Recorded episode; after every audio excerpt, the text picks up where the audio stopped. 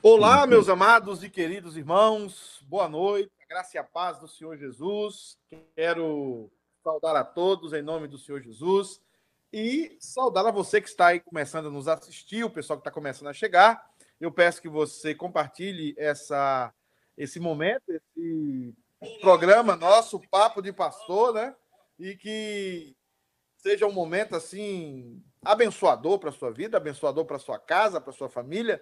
É o momento em que os pastores conversam, a Camilinha também aí pergunta para um, pergunta para outro, interage conosco, interage com você também que está nos assistindo. Então, assim, a ideia é criar um programa em que pastores batem papo, conversam sobre temas.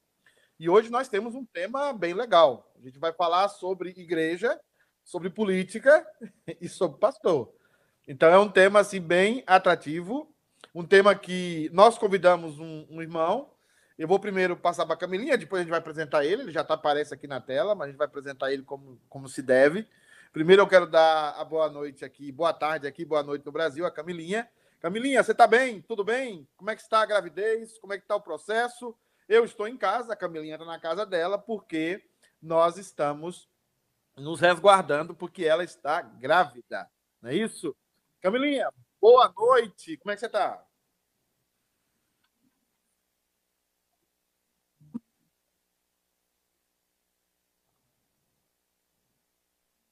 Pronto. Boa noite. Boa noite a todos que nos ouvem, a graça e a paz do Senhor. Obrigado, pastor, mais uma vez pela oportunidade de estar aqui servindo ao Senhor ao seu lado. É sempre uma bênção. É, Amém. O pastor Maurício reconecta aí.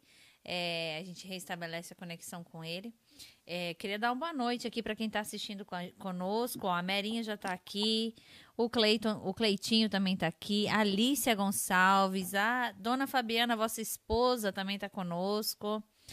Ah, ah, que mais? A Marlene. Alicia Marlene conhece beijão. bem o Maurício, tá? Alicia conhece ah, bem é? o Maurício. É. Quem é Alicia, pastor Maurício?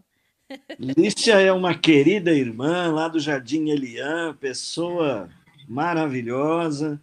Então, apesar do esposo, apesar do esposo ser um corintiano incorrigível, mas é gente que eu amo, viu? É gente que eu ah, amo. Um beijo, Lícia. Milton. Mas é isso aí, ó. A Ritinha e o Beni estão conosco também, a Rose Kaiser, o Hernando, o presbítero. O presbítero não, né? O diácono Hernando. Um abraço para você, viu? A Cida Vale também entrou aqui com a gente agora. Vai entrando, vai compartilhando, deixando seu like. E vamos ver onde que essa conversa vai, vai parar, né, pastor? É, hoje a conversa é bem profunda, né? É, nós tivemos semana passada o reverendo Roster e hoje nós temos aqui um paulista, né? José Maurício Nepomuceno, Passos Nepomuceno. O Maurício, ele é paulista de Santo André. É, ele é casado com a Márcia. A Márcia é professora, é, trabalha com o sistema EJA, me parece, lá no Mackenzie. Ela estava fazendo mestrado, né, Maurício? Acho que já concluiu o mestrado. Márcia já concluiu o mestrado dela. Ela Não, fez ela umas fez... viagens para Coimbra. Pro, pro, pro, Isso, ela esteve, é, ela esteve em Coimbra num, num, uma série de palestras lá em Coimbra, acho que ano passado, ano retrasado, ano passado, ano passado. Foi ano passado, ano passado. É. E o meu querido amigo aqui, ele formou no JMC, foi contemporâneo meu, né, no seminário, fizemos uma bela amizade que dura até o dia de hoje. Maurício é um, um homem de Deus, uma pessoa que tem o meu total respeito e admiração. Ele tem, ele tem o mestrado né, na, em teologia, de ciência da religião. Trabalha como o quê? Como professor pesquisador de tempo parcial, é isso, Maurício? Isso, isso. Trabalha aqui no Mackenzie, a gente chama professor PPP, que yeah. é um pesquisador de tempo parcial, né? É, é um, é um pesquisador, né? O pastorado dele ele tem duas igrejas, basicamente. A igreja de Vila Formosa, que é a igreja mãe dele, não é isso, Maurício? Você, você, você se converteu na Vila Formosa, foi isso? Não, não. Minha, é, minha família já era evangélica, é presbiteriana desde o berço, e nós fomos para Vila Formosa, eu tinha 10 anos de idade. Eu, como eu sou juntador de relíquia, eu tenho um boletim, eu tenho meu boletim de, de recepção em Vila Formosa com 10 anos de idade. Meu Deus! O pastor, o pastor Maurício é uma daquelas raras é, pessoas que conseguem ser pastor da igreja que ele foi membro. E consegue ser pastor com muita segurança, com muita estabilidade, com muita coerência. E o Maurício, ele passou, me parece, foi, foram 15, 16 anos ou mais? Quantos anos na Vila Formosa como pastor? Não, fiquei 18 anos em Vila Formosa. 18 anos como pastor na Vila Formosa. Como pastor, como pastor, né? E agora ele saiu para um projeto, projeto de revitalização da igreja do Tatuapé, uma bela igreja, uma igreja que está em franca expansão na região, uma das regiões mais mais cobiçadas de São Paulo, ali próximo ao Estação Carrão ou Tatuapé, ao, ao Shopping é, Tatuapé? É, nós, nós, estamos mais próximos aqui ao metrô Carrão, porque o bairro do Tatuapé é o único bairro de São Paulo que tem duas estações de metrô. Metrô okay. Tatuapé e o metrô chamado Carrão. Isso. É, e esse metrô Carrão ele fica aqui a 300 metros da nossa igreja. Ou oh, muito boa localização. Próximo. Então nós estamos é falando muito... aqui com, com, um futuro pastor de uma mega igreja, né? Ah, isso, aí, isso, aí, é com Deus, vamos ver, vamos ver, isso é com Deus. O sonho é grande, então, o sonho é então, é grande. Então é o seguinte, o Maurício é professor de seminário, ele, tá, ele leciona na universidade, não do seminário, mas na universidade, Universidade de Mackenzie, não é isso, Maurício? Isso, é, isso. Ele leciona Introdução à Cosmovisão Reformada, é, Ética e Cidadania, é, e também Teologia Sistemática, Pneumatologia e Escatologia, e Soteriologia e Eclesiologia. Então, é. nós estamos diante de um acadêmico hoje, Camilinha, de um pastor. A, o, o cara é completo. Vem cá, você não foi presidente de presbitério nenhuma vez, não? Como é que foi isso aí? Fui, fui, fui presidente de presbitério. Na verdade, eu fui presidente do sino do paulistano, né? Oh! Eu então, fui, na verdade, no, pre... no presbitério eu fui secretário executivo, não fui presidente, não. Fui vice-presidente. Depois eu fiquei 15 anos secretário executivo e aí eu fui eleito presidente do sino do paulistano. E agora você está você tá tranquilo nessa área, né? Essa hora eu estou dando um tempinho, porque como eu mudei de presbitério para vir aqui para o Tatuapé, eu estou entrando num novo concílio, então é, são só dois anos nesse novo concílio. E lá tá cheio de gente boa, como o roster que você. Guimarães, esse presbitério é de peso. Oh, oh, oh, né? O mesmo presbitério. o roster? Então, meus amados irmãos que nos assistem, nós estamos diante de nós um pastor jovem, mas um pastor que já tem uma larga experiência dentro da igreja, é, presidente de, de concílios da igreja, professor de seminário, tem uma larga experiência como pastor da igreja e pastor numa região que não é fácil, que é a região da Grande São Paulo. Então, nós resolvemos convidar o pastor Maurício para a gente falar sobre igreja, sobre política e sobre pastor. Mas você Sim. também pode colocar aí a sua pergunta. Você pode perguntar, você pode fazer o seu comentário. E a Camila vai estar fazendo, lendo o seu comentário aqui na tela, se Deus assim permitir. Se cair a internet, é claro que nós estamos num caráter experimental, você tenha paciência. A gente volta, mas a gente vai avançando e vai melhorando. Quem sabe lá para os nossos netos a gente vai estar tá bom o programa, tá bom? Mas a gente não vai desistir, tá bom? Então, Somos é... persistentes. Camilinha, tem alguém com a gente aí pede para o pessoal comentar, pede para o pessoal estar é, compartilhando essa live. Tem gente também no YouTube com a gente, não é verdade? É isso aí, pastor. Eu ia mesmo falar agora, verbo to, uh, verbo to Bíblia. Eu não sei, a gente tem tendência a ler em inglês, mas verbo to Bíblia tá aqui. Show de bola, tá deixando o recadinho dele ou dela aqui. Mas vai deixando seu recadinho lá. Já compartilhei nos comentários do Facebook também o link para o YouTube, se você preferir assistir lá. Nós também é, temos como ler o seu comentário e colocar na tela, viu? Exatamente. Amém. Você coloca aí o seu comentário na tela e nós vamos falar do comentário. Querida, querido é, é, Maurício, vamos começar com a primeira pergunta para esquentar os motores. É muito bom. Maurício, uh, o pastor deve ter posição política, se, se ele deve ter posição política ou não, ele deve externar isso para a igreja, por que, que ele tem, por que, que ele não tem, por que, que ele não externa, por que, que ele externa. Como é que deve ser a postura pastoral aí diante das suas convicções políticas?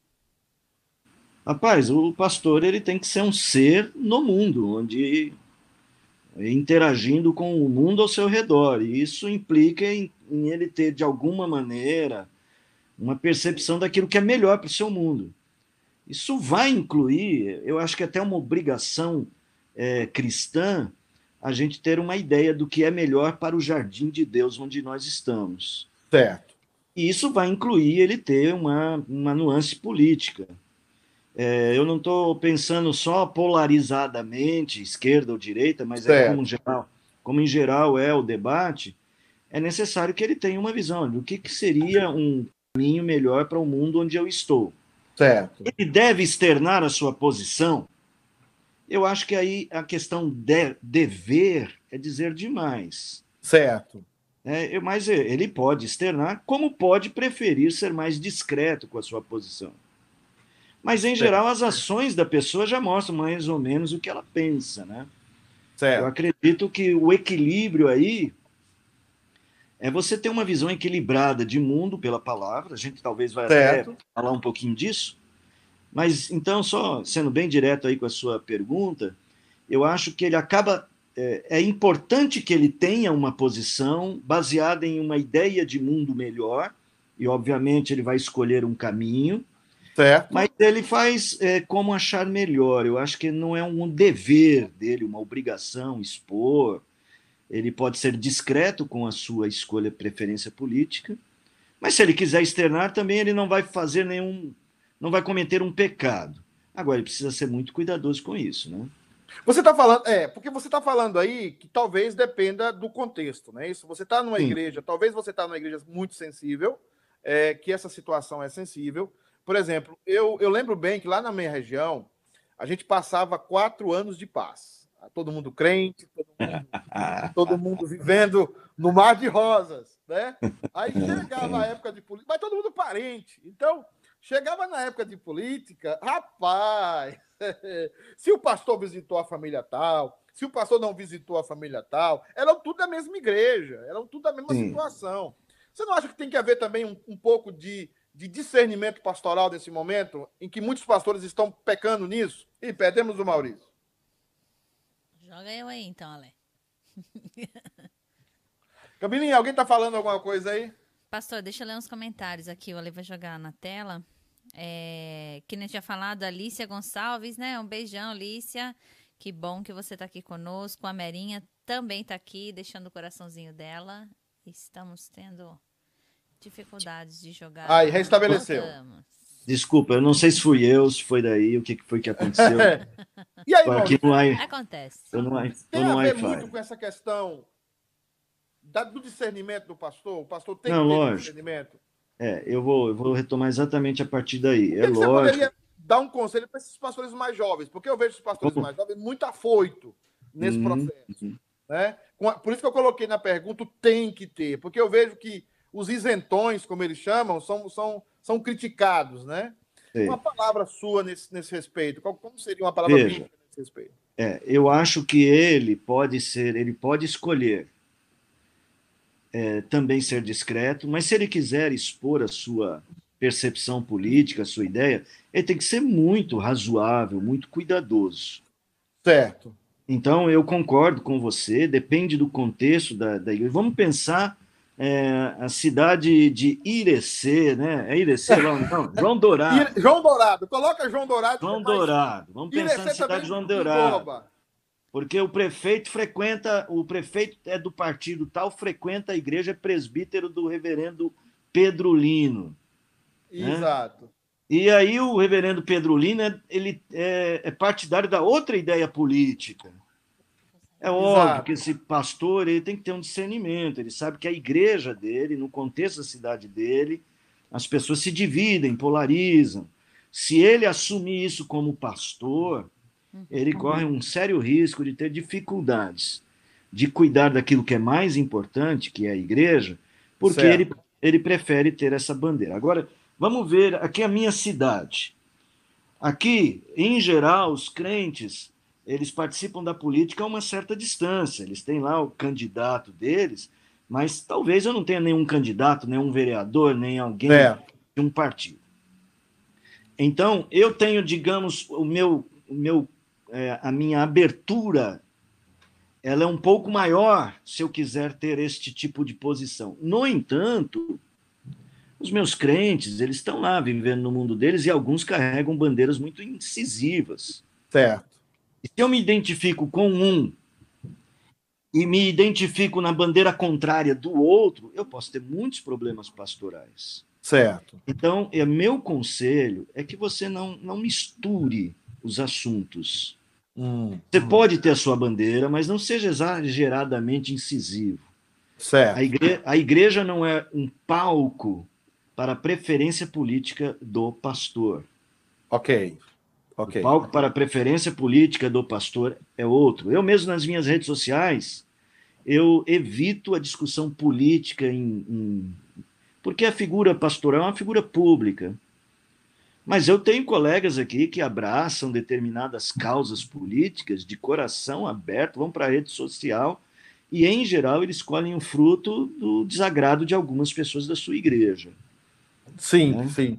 É, Camilinha, tem alguém Então tem que ter muito discernimento, sabedoria, saber ler bem o contexto onde você está Certo. e saber o local, o lugar. E a posição de, de pastorado, de pastoreio, é uma posição é, sociológica de poder, né? Tomar muito cuidado com isso, né? Sim. De influência. Sim. Eu acho que o pastor ele tem que saber respeitar a própria ideia do que é o pastorado, Pedro. Boa, boa resposta. Interessante. Eu, eu até tenho aprendido sobre isso porque eu sou eu sou do ambiente político, né? A minha cidade, a minha região, o meu povo, e eu estou tendo que aprender, né? Essas situações e, e a linha é bastante tênue. Camilinha, É. alguém aí chegou aí? Nós estamos sozinhos, Camilinha? Chegou, pastor Antônio chegou agora. Pastor Antônio, boa noite para você. Muito bom Boa noite, aqui. reverendo. Espero que a sua saúde já tenha sido restaurada por completo, viu? Exato. É, mas, ô pastor Maurício, eu quero te dizer que Irecê é tão grande que eu tenho até uma funcionária de Irecê. e eu sei, esses dias eu fiz um comentário político e daí depois eu pensei, eu falei assim, será que ela não pensa exatamente o contrário do que eu penso? Aí eu, aí eu voltei no meu comentário, não foi um comentário muito apimentado nem nada, mas aí, realmente, ela era... É, era a- oposição. Sem A, a- palavras. a nossa próxima pergunta vai, vai embargar um pouco isso. Vai, vai, vai embargar, não, vai, vai abarcar um pouco essa, essa questão aí que a Camilinha vai levantar em Certo. regiões do Brasil em que você tem uma linha e tem uma linha diferente da do Sudeste, da do Norte, Aham, da do certamente. Sul. Então Sim, tem sim. tudo isso, esses aspectos. É, quem está mais com a gente aí, Camilinha? Pastor, a Gláucia Margon tá aqui conosco. Fala boa noite, Pedro e colegas. É, a Glaucia Boa é Opa! de Paracatu do Príncipe, Paracatu, Minas Gerais. Né? Uma, uma irmã muito, muito querida, muito amada, né? da família Pinheiro de Moraes, uma família clássica, lá, uma das fundadoras da Igreja Central de Paracatu, que tem mais de 120 anos. Uau. Não, eu, não, eu nem conheço, mas só de ver assim a, a, a impostação da voz, né? Pinheiro de É. Moraes, assim, já ficou chique. Pinheiro de Moraes, você precisa conhecer, rapaz, povo, povo poderoso, coronelado. Ah, quem mais, Camilinha? Aí. A Dulcinha tá aqui, Dulce. Saudade de você, amore. E do Paixão também, presbítero Estevam. Teve paixão. É. Esse, essa Presbítero sexta-feira que passou, eles foram, tiveram o primeiro encontro presencial, né, dos é, pré-adolescentes.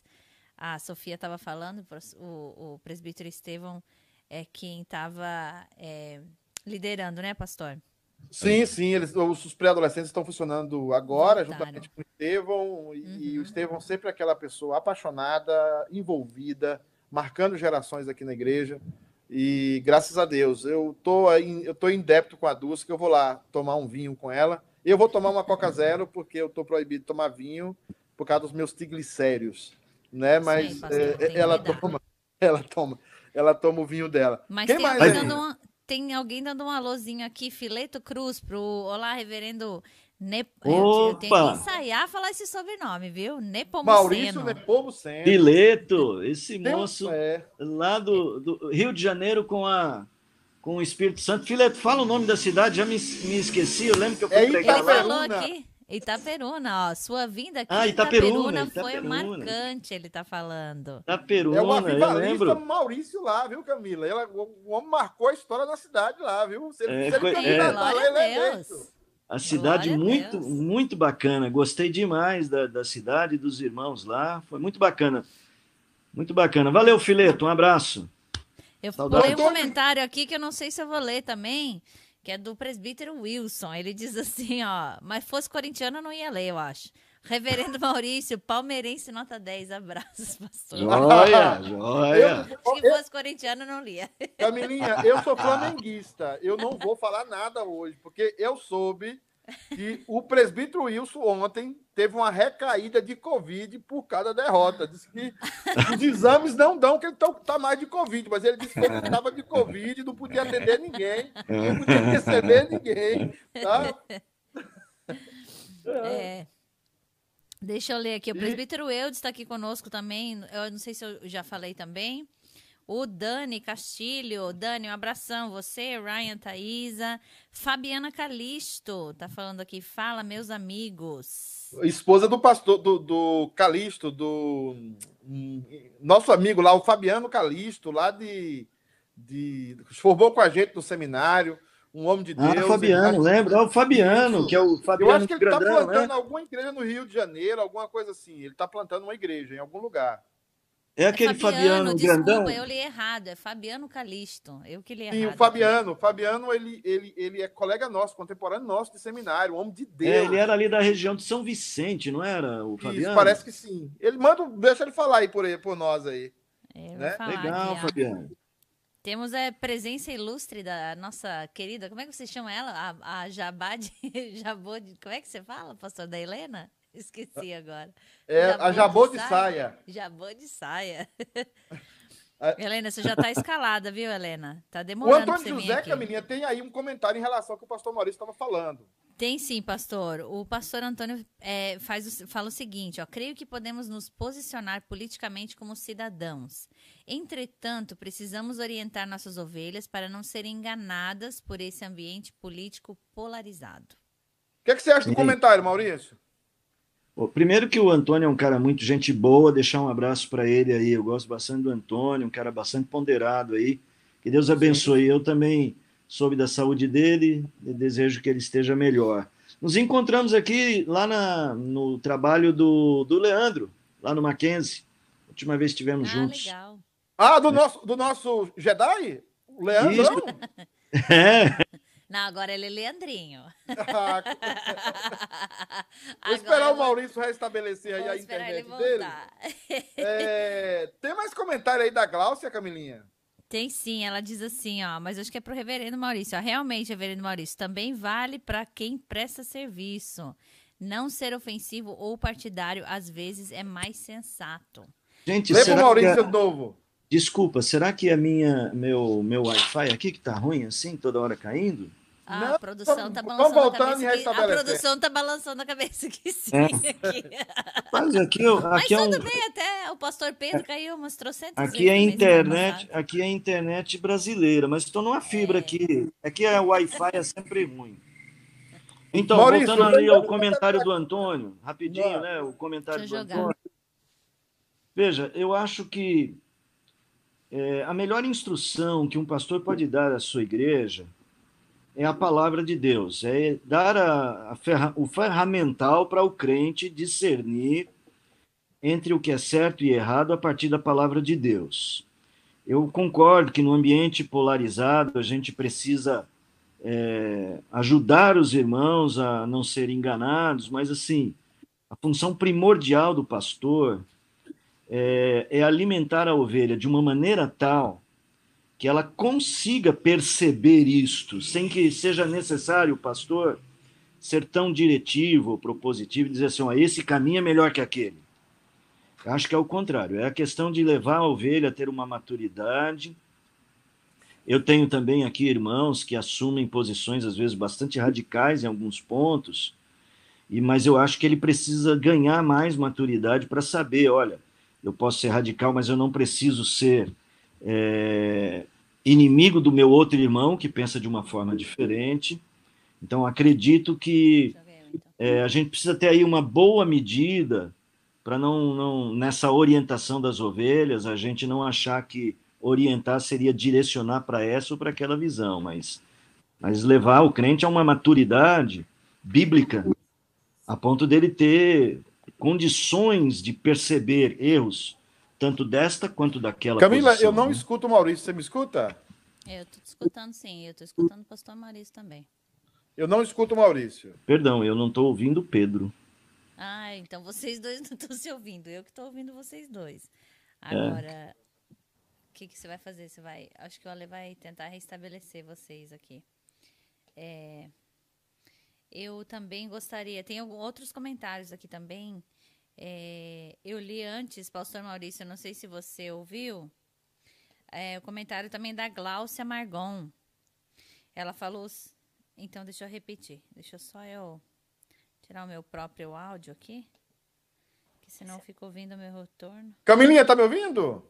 Eu estou. Você está me ouvindo? Tô te ouvindo bem. Então tá. Pastor Maurício, você tá me ouvindo? Agora ele fugiu, se escapou. Eu ia ler o comentário da. Da Gla, é Gláucia, né? Glaucia Margon. Isso, eu, queria, eu ia ler o comentário novamente para ele, mas aí ele acabou saindo fora. Mas tem alguns outros comentários aqui, viu? Mas quem tá aqui conosco também, antes de eu ler os comentários e as perguntas, é o pastor Daniel. Pastor Daniel, Ô, pastor de você, Daniel. viu? Faz tempo. Faz tempo que eu não te vejo por aqui. A Dulce tá Mas fazendo perguntas também, tá? Tá sim. É, mas eu gostaria de esperar o pastor Maurício voltar, né? Sim. Ale, você tá. O pastor Maurício tá aqui comigo, não? Ah, não, ele tá pausado. Pastor, você consegue falar com ele para ver se ele Deixa eu só ver. consegue sair de repente e voltar? Enquanto isso, gente. Ducinha, pode deixar que eu vou ler a sua pergunta, viu, amore? Eu só vou esperar o pastor Maurício retornar a conexão dele, aí eu leio a sua pergunta para ele, tá? Tem uma. Acho que tem duas. É, tem mais. Tem duas perguntas antes da sua. Na verdade, um comentário e uma pergunta. Então, assim que ele voltar, eu vou na sequência, tá? Mas tem também um comentário do Verbo to Bíblia lá no YouTube, pastor. Eu vou postar no, no nosso Facebook para mim poder jogar na tela também, tá? Assim que o pastor voltar. Deixa eu comentar aqui. Tá conseguindo falar com ele, pastor? Ele tá dizendo que tá ineável lá. Ele tá. Unable. Aham. É. Ale, ele aparece como conectado aqui pra mim. Você não tem como tirar ele pra ele poder reconectar? Depois eu te dou, amor. Acabou, secou.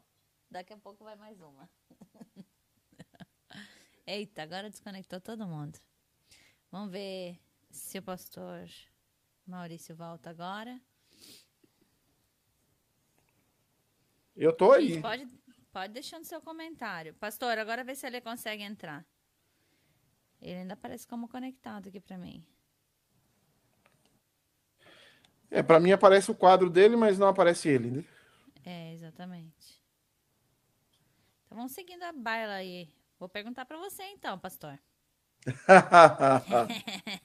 É, é, eu, eu, eu, de perguntador a perguntado, eu queria tanto ouvir o reverendo Maurício, que tem umas boas posições em relação a isso. Notar. ele está dizendo que a sessão dele está desabilitada lá. Eu acho que ele vai ter que desligar e voltar. Talvez se você quiser compartilhar o meu telefone com ele, eu posso dar uma ligada pra ele a gente, ele resolve com a lei aqui, se você quiser. É, eu tô te mandando o telefone dele aí. Ah, ok. Aí eu falo com ele aqui no WhatsApp enquanto eu te faço uma pergunta aqui. É, deixa eu só mandar. É, Gente, tenham paciência conosco, viu?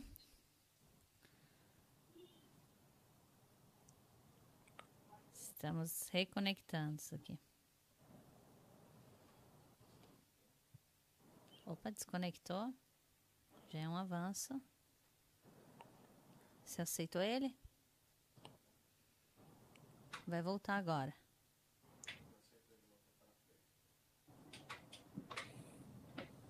Pastor, você tá aí?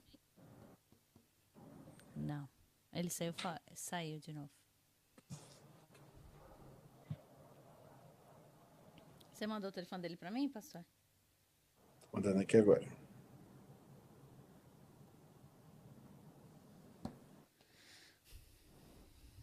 Enquanto isso, gente, pode mandando mais perguntas que a gente vai lendo, viu? Não fiquem tímidos. É, programa ao vivo é assim mesmo. É, quem sabe faz a vida.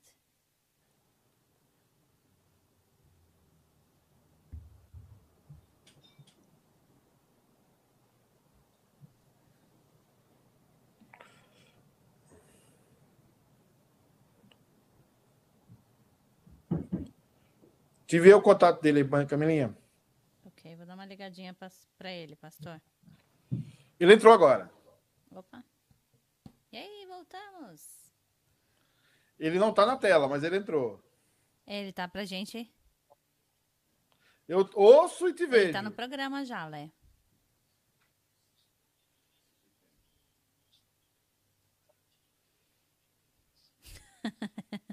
Estamos em dúvida ainda.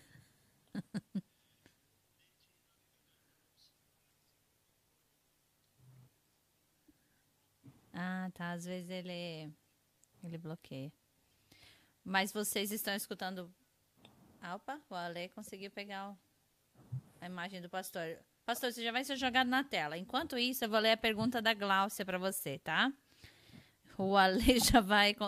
Já vai jogar você, Ale. Vamos tirar o ponto de interrogação. Oh, Aí. apareci! Voltamos. Ah, deixa eu perguntar aqui. A pergunta dela foi a seguinte, ó. Realmente, ela, na verdade, ela diz assim: é, é um comentário, né? Realmente, reverendo Maurício, também vale para quem, quem presta serviço. Não ser ofensivo ou partidário, às vezes, é o mais sensato. Sim. A ideia Sim. é ajudar as pessoas a, a terem ferramentais pessoais para escolher um bom caminho. Eu tenho uma, uma ideia um pouco polêmica, mas eu vou deixar para daqui a pouco. Vou deixar o Pedro perguntas. Polêmica o pastor gosta. ah, polêmica. Tem mais perguntas é aí, Camilinha? Ele gosta. Mas tem pergunta polêmica aqui também. Posso tá. seguir nas perguntas, pastor? Pode. Você me deixa? Deixa. Tem um outro comentário da Lua aqui. Ah. Diz o seguinte, ó. Eu acho que todos nós, não só os pastores e líderes, temos que ter cuidado, respeito e discernimento para expor opinião política, principalmente por causa dos novos na fé ou mesmo aqueles que estamos evangelizando. Muitas vezes as pessoas são duras e rudes quando expõem sua posição política. Acho que fica o alerta para todos nós. Sim. Vem de encontro a isso que você falou, né? O que, que você acha, Maurício? Dulce aqui, ó. Pastor Maurício, 18 anos na mesma igreja. Eu não acredito em ministério produtivo de um pastor na mesma igreja depois de sete anos. Fala para nós, como pode o pastor sair da mesmice depois de sete anos? Tudo bem. É, não tem nada a ver, porque nós vamos ter eleição aqui, Maurício, na igreja, e a Dulce tem uma postura tem uma postura cética em relação a isso, né? E é uma postura da Dulce em relação a essa questão de pastor com mais de sete anos, segundo uhum. ela. Não sei se é um número cabalístico dela. Não, mas é, ô Pedro, é, eu duas coisas. Eu estou ouvindo todo mundo. Você, tem alguém que não está me ouvindo? É eu estou ouvindo você. Tá eu estou te ouvindo, pastor. É que olha, desligou meu microfone porque o meu filhote estava requisitando ah. chocolate aqui. Ah. Aí bem. ele cortou. Escuta bem, é, Dulce, eu penso assim, é, o ministério pastoral é muito dinâmico, e é dinâmico é, de uma maneira tal que nós não podemos é, controlar isso desta forma. É, dizer que todo ministério longo é ruim, e que todo ministério até sete anos é produtivo. Eu acho que isso é soberania divina em colocar para determinados grupos um pastor que possa se prolongar mais tempo. E em alguns casos, alguns pastores têm mesmo esta esta condição de exercer um ministério um pouco mais prolongado. Para você ter uma ideia, depois de 18 anos, é, Vila Formosa queria que eu permanecesse. É, no meu, na minha última eleição lá, eu tive acima de 96% de, de aprovação. É, eu acredito que poderia continuar, é, mas é, eu, eu percebi que tinha chegado um momento de sair. Não foi fácil, mas foi uma hora que eu acho que, que até dava para continuar. Tinha espaço para isto. Mas acho que foi bom também para a igreja poder experimentar outro pastorado. É, eu acho que um pastorado muito curto pode é, te dar é, digamos, a vantagem de você sempre ter uma novidade. Então, você sempre é um pastor novo naquele grupo. Por outro lado, você perde, porque conhecer bem as pessoas demanda tempo. E pastorear e conhecer pessoas é algo que tem tudo a ver. Então, quando você consegue permanecer mais tempo, é, você começa a cuidar do rebanho num outro nível. É mais do que o nível dos eventos que você é capaz de fazer. Você começa a cuidar das pessoas na, naquelas coisas mais da matriz do ser humano, tem a ver com a vida delas em geral. Então, se aprofunda mais, porque você conhece a pessoa de uma forma mais consistente. Eu falo hoje para a igreja onde eu estou, esse ano eu estou trabalhando com um tema que se chama pastoreio, e eu estou falando para eles, pastorear demanda tempo. Então, eu ainda não os conheço tão bem, ainda não, não conheço como é que eles. É, como é que eu percebo no olhar de alguém que ele está feliz, que ele está triste, que ele está preocupado. Então, isso é tempo, né? E pastorear tem a ver com isso. E eu, neste momento, sou um pastor que está organizando um rebanho. Então, eu estou numa fase atual que eu preciso demais das pessoas para poder pastoreá-las, porque eles se conhecem. Né? Então, eu acho do Cineia aqui, a gente tem que ter um certo feeling, equilíbrio, isso é uma coisa da soberania de Deus. Às vezes, Deus quer que um pastor permaneça mais tempo, porque existem naquele rebanho feridas que precisam de tratamento mais, mais profundo. Uhum. E às vezes ele quer só um pastor para pôr aquele rebanho para cima. Aí ele precisa de alguém que venha, dar um gás e vá embora. Pode ser. A igreja é de Deus, né? Não é nossa. Exatamente. Não, voltando agora para o nosso. Ah, voltando para o nosso assunto. tá certo. Mais pergunta aqui, pastor. Você me salvou da política Sim. um pouquinho. É. Tem mais política eclesiástica. Aqui, Posso seguir nas minhas perguntas aqui nos comentários, pastor? Pode, pode, pode. Então, o pastor Antônio, ele segue dizendo grande abraço, reverendo Maurício. E o Dani Castilho pergunta o seguinte: qual a opinião de vocês sobre pastores que se candidatam a prefeito, senador, etc? Ah, o que, é que bom, você acha, Pedro, Maurício? O Pedro, que tem essa vocação, ele vai falar melhor que eu, tá? Pedro, Pedro seria, olha, o Pedro seria um prefeito de João Dourado, daqueles e Rapaz, eu sou, quem seria você? Você é bom de voto, eu sou ruim de voto, que você não imagina. Depende de qual partido que ele for escolher, viu? Pedro, a cidade de João Dourado ia pedir independência da Bahia. Ah! independência de tudo, né? É, o que, é que você acha, pastor, de pessoas que fazem isso? Veja, é, o ser humano foi criado por Deus. O ser humano foi criado por Deus para cada é. um exercer um papel dentro dessa estrutura criada. Claro. É, alguns de nós têm exatamente dado por Deus a vocação para isto. Eu acho que o crente tem que perceber a sua vocação.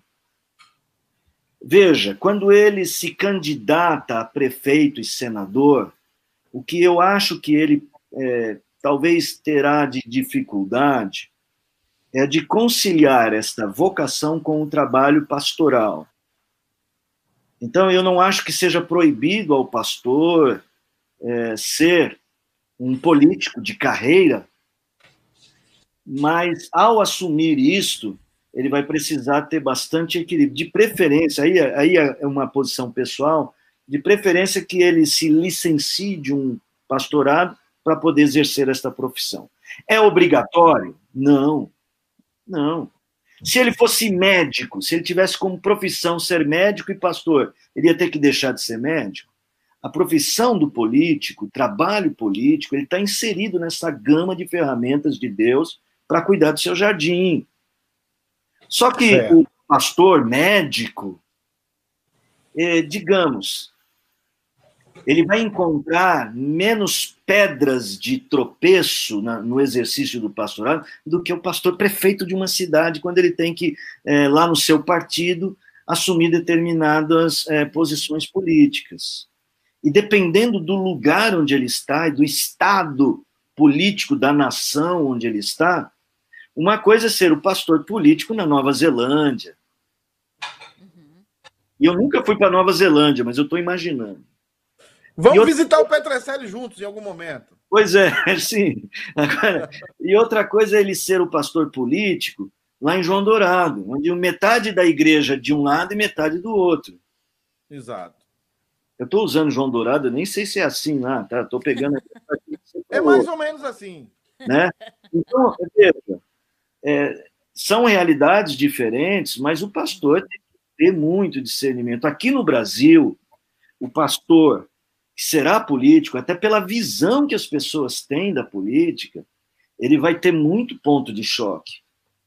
Então, eu acredito que aqui talvez seja mais sábio o pastor se licenciar se ele deseja esse tipo de ambição. Né?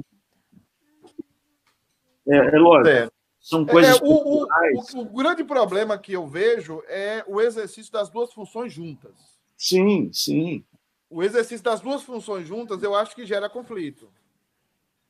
É porque a gente tem uma visão de contexto político conflituoso. Vamos imaginar, eu estou pensando aqui, usei a Nova Zelândia como exemplo, eu nem sei se a Nova Zelândia é politicamente um lugar mais tranquilo. Mas pode ser que em determinados lugares isso não seja tão problemático. A visão do que é a política, seja na consciência coletiva, algo mais simples. Hum. Né? Eu vi aí reportagens de um de uma espécie de primeiro-ministro suíço, não sei exatamente de onde, camarada andando de metrô e ninguém estava querendo pôr a, a, mão na garganta dele. Mas claro. aqui é impossível isso. Certo. É, Maurício, o seguinte, uma pergunta que está pingando aqui, tá, é o seguinte, antes de eu voltar para a caminhinha para fazer mais perguntas. Você crê que um cristão pode ter uma posição política? Eu vou ter que usar essa terminologia porque está em voga. Tá? Eu, eu não acredito muito nessas terminologias, mas eu vou usá-las porque é o que se compreende melhor. Você, você consegue é, ter uma posição política, ou seja, você acha que um cristão pode ter uma posição política de esquerda e continuar sendo cristão? Vamos colocar reformado dentro da igreja presbiteriana, Vamos colocar tudo aí dentro do bolso. E, e, olha, tem muita gente te assistindo aí agora. A galera tá toda esperando a sua resposta. Tem muitos pastores aqui esperando as vossas palavras. Legal. Veja só. É, e aí talvez que eu tenha um ponto de uma, uma visão que eu possa chamar de polêmica nesse sentido. É, eu acredito que a, a visão política de esquerda ela é bastante complicada do ponto de vista bíblico. Ela vai encontrar dificuldades muito sérias para algumas, é, digamos, em algumas das suas defesas, ela vai encontrar dificuldades muito sérias com o que diz respeito à minha percepção do que a Bíblia ensina sobre a realidade. Mas significa que tudo que tem na esquerda tem que ser jogado no lixo? Valor esquerda para mim já não já não tem nem, nenhum valor, aí eu já não penso assim. Certo. Eu penso que para o cristão o equilíbrio é encontrar a verdade. E em alguns espectros é, da verdade, a crítica que a esquerda faz a todas as estruturas que ela chama aí de superestrutura, estou falando aqui já numa nuance mais marxista. Certo existem mesmo problemas que precisam ser corrigidos. Né? Lógico que talvez a receita que a visão partidária propõe seja aquele pêndulo que vai tão a um extremo que fala assim: eu preciso corrigir isso, Mas eu quero corrigir isso destruindo tudo que está do outro lado, que é um erro, na minha opinião. Uhum. Então, sendo bem objetivo, alguém pode ter posições de esquerda e ser um cristão? Penso que sim. Mas se ele é um cristão antes de ser alguém de esquerda, ele vai perceber que na defesa de suas teses existem assuntos que ele precisa rever. Então ele não vai poder ser uma esquerda que vai aceitar tudo que vem de lá. Por outro lado, a mesma coisa as posições de direita. Quando a gente fala em posições de direita, liberalismo econômico, já que a gente quer, vamos pensar de, do ponto de vista de economia. Então, num, numa posição de direita, de liberalismo econômico, de liberdade tão absoluta da, do mercado, da economia, etc. e tal, é lógico que existem coisas que precisam ser corrigidas. Quando a gente fala em um capitalismo que precisa ser revisto, precisa mesmo. E eu acho que ah, mesmo as posições de direita, quando a gente defende determinados é, aspectos do que vem a ser aquilo que é chamado direita, a gente também precisa de equilíbrio. Né?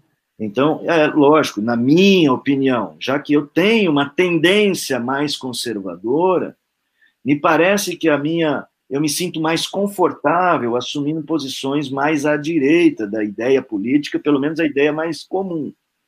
Só que assim, eu tenho muitas críticas a determinados é, assuntos, o modo como a direita lida com eles, entendeu? Então, eu, eu penso que o crente, ele, é, a questão toda é o quanto a palavra de Deus me equilibra nas minhas escolhas políticas. É, tem, tem uma pergunta. Ela me amadurece ou é. amadurece a minha ideia de mundo para eu poder me posicionar politicamente. Eu você está é... falando que um cristão que tem a Bíblia como base, eu tenho até uma pergunta mais para frente, não, mais adiante aqui, eu não sei se vai dar tempo a gente fazer, que é uma pergunta que fala muito sobre uh, colocar a minha ideologia debaixo da minha teologia. Né? Primeiro vem a minha teologia, depois vem a minha ideologia.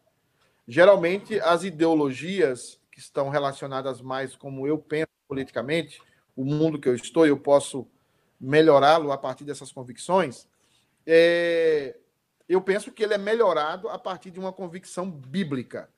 Isso. Eu, eu penso, primeiro, que há um desconhecimento bíblico, um desconhecimento das doutrinas sérias da Escritura, e aí você gera um, um, um estado polarizado completamente longe.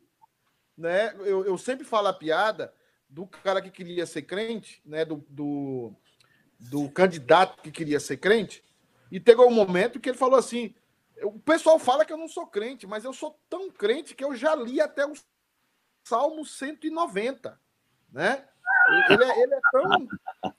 Ele, ele, ele é crente, entendeu? É, é o outro, é, é o, o, Desculpa a turma que vai me pegar no pé. O, o bolsonarismo, por exemplo, eu, eu, eu sempre no começo, eu, eu sempre tive ressalvas com o Bolsonaro, apesar de compartilhar naquilo que o grupo dele compartilha de algumas visões dele. Tenho as minhas reservas completamente com um lado mais social, que que não é social, é social para uns e para outros é outra coisa. Mas eu percebo claramente que dentro desse conceito que nós estamos trabalhando aqui, o que falta tanto para um lado e para o outro é a questão do conhecimento bíblico e a questão do conhecimento das doutrinas reformadas em relação a isso. Eu vejo que muitas vezes a gente abraça uma, uma, uma ideologia política porque nos falta a maneira como a gente abraça uma ideologia política está relacionado, intensamente, inteiramente relacionado, como nós vivemos a Bíblia e como nós vivemos o nosso cristianismo. Né?